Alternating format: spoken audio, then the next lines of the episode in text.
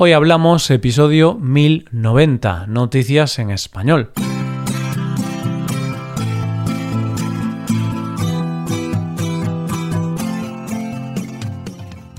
Bienvenido a Hoy Hablamos, el podcast para aprender español cada día. Si quieres ver la transcripción completa, las explicaciones y los ejercicios interactivos de este episodio, visita nuestra web hoyhablamos.com. Hazte suscriptor premium para acceder a todo ese contenido. Hola, oyente, ¿cómo estás? El otro día leía en Twitter a una influencer española que se llama La vecina rubia, que decía, creo firmemente en el poder curativo de una cervecita al sol. pues eso, que en estos tiempos tan complejos, en los que nuestras mentes están sufriendo tanto, aprovechemos que casi es fin de semana para hacer una cura tomando una cervecita al sol. Y después de esa cerveza, no hay nada mejor que ver las noticias de hoy.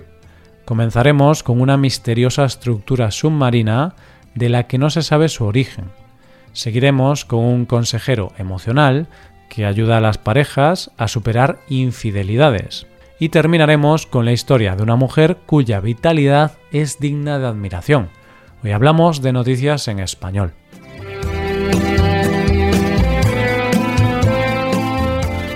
Hace unos años conocí la historia de una persona que puedo decir que tenía el trabajo más interesante que he conocido nunca. Era una mujer ya madura y se dedicaba al buceo, pero no a dar clases de buceo. Se dedicaba a recorrer el mundo buceando y buscando tesoros, ya que ella era arqueóloga submarina. Yo la verdad es que cuando conocí esta historia, inmediatamente me convertí en un niño y me la imaginé como compañera de aventuras de Indiana Jones. Y lo cierto es que al leer la primera noticia de hoy me he acordado de esa historia y me he preguntado ¿sería ella capaz de resolver el misterio que plantea la primera noticia? Para ver este misterio tenemos que irnos a Japón, más concretamente a las islas Ryukyu, en el sur del país nipón. Allí, hace algunos años, en 1985, un buceador aficionado llamado Kihachiro Aratake empezó a descender en el fondo marino sin ser consciente de la sorpresa que se iba a llevar.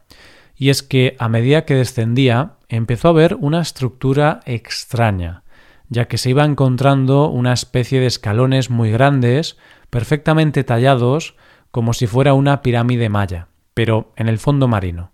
Estas estructuras, conocidas como el monumento Yonaguni, es un megalito en forma de pirámide que mide 50 metros de ancho por 20 de largo se cree que lleva allí más de 10.000 años, pero lo cierto es que a día de hoy sigue siendo un misterio. La gran pregunta que se hacen los expertos es ¿es obra de la naturaleza o del humano? Y aquí podemos decir que hay dos teorías. Una, la defendida por el geólogo marino de la Universidad de Ryukyu, Masaaki Kimura, y otra defendida por el geólogo de la Universidad de Boston, Robert Scotch. El primero de ellos, Kimura, defiende que el hombre algo ha tenido que ver. De hecho, sostiene que es una estructura natural, pero modificada por el hombre hace al menos 10.000 años. Kimura basa su teoría en que la edificación contiene una gran grieta en medio de los escalones, que posiblemente serviría para acceder a su interior cuando no estaba bajo el agua.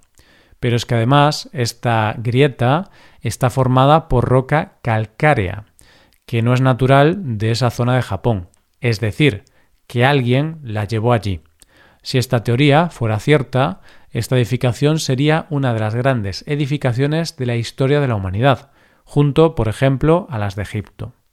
Scotch, por su parte, dice que la estructura es natural, porque contiene planos de estratificación paralelos, numerosos y bien definidos, a lo largo de los cuales las capas son fácilmente distinguibles. Además, dice que las rocas están atravesadas por muchas líneas paralelas y verticales respecto al horizontal, y que esto podría ser debido a los movimientos sísmicos, ya que esa zona es muy propensa a ellos. Lo que sí sabemos a ciencia cierta es que ver las imágenes de esta enorme estructura debajo del mar es más que impresionante, tanto que cuesta creer que no esté la mano del hombre en ella. Pero lo cierto es que si algo nos ha enseñado la naturaleza es que su poder nunca dejará de sorprendernos. Vamos con la segunda noticia. Hay empresas que me parecen tan surrealistas que cuando leo u oigo sobre ellas siempre pienso lo mismo. Me intento imaginar el momento exacto en que una persona se le ocurre la idea de crear una empresa así y, en vez de desecharla, piensa que es la mejor idea de su vida, que con eso va a ganar dinero y vivir de eso. y una empresa un poco loca es la que ha creado nuestro siguiente protagonista de hoy, solo que de loco no tiene nada, porque la empresa le va más que bien. ¿Qué empresa es esa? La empresa la ha creado un hombre de 31 años llamado Xiao Shen, que es consejero emocional, y ha creado una empresa cuya labor consiste en separar a hombres casados de sus amantes. sé que puede parecer muy extraño, pero lo cierto es que no le va nada mal, ya que empezó hace ya seis años y la empresa ha crecido mucho desde que empezó. Xiao comenzó con esta aventura él solo, pero después de seis años ya tiene varios empleados, entre ellos un analista de situaciones, un gestor de atención al cliente y varios actores y directores que le ayudan cuando lo necesita. Actores, directores, ¿qué hacen en esta empresa? La idea es muy sencilla, en realidad, y te la voy a explicar con un ejemplo real que él mismo ha contado en una entrevista. Pongamos el caso de una mujer casada a la que su marido la engaña con una mujer mucho más joven. Esta mujer contrata a Xiao y éste les prepara unas vacaciones de 10 días para que estén a solas. Pero la mejor parte del plan es que de forma anónima y mientras están en sus vacaciones, le hace llegar al marido una carta acompañada de fotos, donde se dice que su amante tiene un nuevo novio, o al menos un nuevo amante. Claro, el hombre está de vacaciones con su mujer. Se entera de que su amante le es infiel y decide pasar tiempo con su mujer, reflexionar y a la vuelta deja a su amante. Y ahora es donde entran en juego los actores y directores, porque en realidad ese nuevo novio del amante era un actor y todo era una trampa preparada por Xiao. ¿Y cuánto cobró Xiao por esto? Pues 26.000 euros. Pero lo curioso de la empresa es que ellos estudian cada caso como si fuera único, porque lo es, y actúan en consecuencia según cada caso lo requiera. La idea final es que los maridos dejen a sus amantes y para eso puede ser que necesiten actores, como en el caso anterior, pero puede ser que solo necesiten investigar al amante. También tienen un asesor para que, en el caso de que vean la cosa complicada, el asesor hable con la esposa para que deje a su marido. Yo he de reconocer que me sigue pareciendo una empresa que nunca se me hubiera ocurrido. Y aunque parece que funciona bien, todavía me sigue pareciendo una cosa muy rara. Llegamos a la última noticia del día. Los seres humanos somos seres que nunca nos conformamos con lo que tenemos. Siempre queremos lo que no tenemos. Y cuando lo tenemos, ya queremos otra cosa. cuando terminamos de estudiar y somos muy jóvenes, solo soñamos con una cosa, tener trabajo y cuando llevamos un tiempo trabajando y nos vemos un poco estables, solo soñamos con una cosa, jubilarnos. Y es que la jubilación es el momento más deseado de cualquier persona que trabaje, y con razón, porque toda la vida trabajando, toda la vida luchando, cuando llega una edad cualquier persona merece descanso y disfrutar de la vida. Pero hay veces que la jubilación no se da, hay casos de gente que realmente no puede jubilarse por razones económicas. Y luego hay casos que son por otras razones muy distintas. Y de eso vamos a hablar en nuestra última noticia de hoy. La protagonista de nuestra última noticia de hoy se llama Ruthie Shuster. Acaba de cumplir 100 años y los ha celebrado trabajando.